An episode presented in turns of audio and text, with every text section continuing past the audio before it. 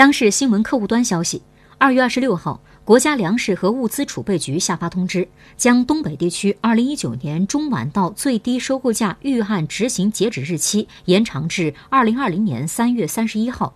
通知要求各地要严格落实粮食安全省长责任制，统筹抓好科学防控和秋粮收购工作，必要时可出台省级临时收储等措施，坚决守住农民种粮卖得出的底线。要组织各类市场主体尽快复工复产，开展市场化收购。中央企业和地方国有企业要带头入市，发挥示范带动作用。中储粮集团公司要切实履行最低收购价政策执行主体责任，在重点地区、重点时段要增设网点，满足农民售粮需求。各地要进一步强化为农服务，尽量采取整村推进、预约收购、上门收购等方式，引导农民有序错峰售粮。